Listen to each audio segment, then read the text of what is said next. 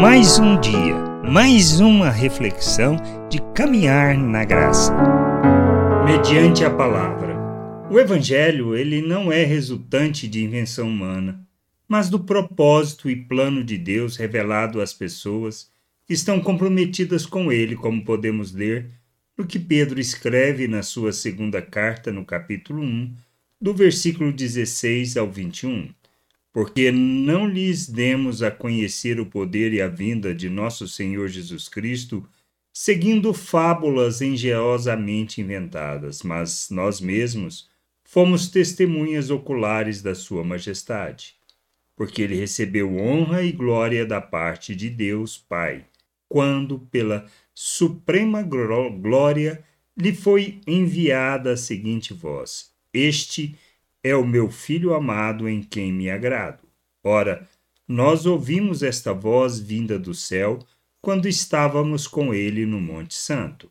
Assim, temos ainda mais segura a palavra profética, e vocês fazem bem em dar atenção a ela, como a luz que brilha em lugar escuro, até que o dia clareie e a estrela da alva nasça no coração de vocês.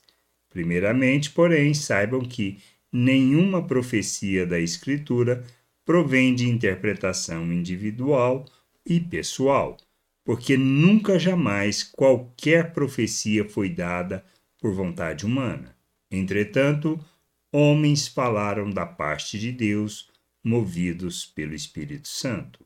Não de outra forma, nem de outra maneira, pois não se trata de desejo e vontade humana mas de Deus, que deu a conhecer a sua vontade por meio das Escrituras.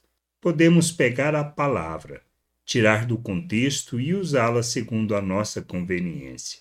Mas, por isso, nós responderemos: se o que desejamos é conhecer e praticar a vontade de Deus, então é mediante a palavra que entendemos, conhecemos e aprendemos a adorarmos a Deus e andarmos na Sua vontade, não segundo nossa religiosidade, mas conforme o seu chamado.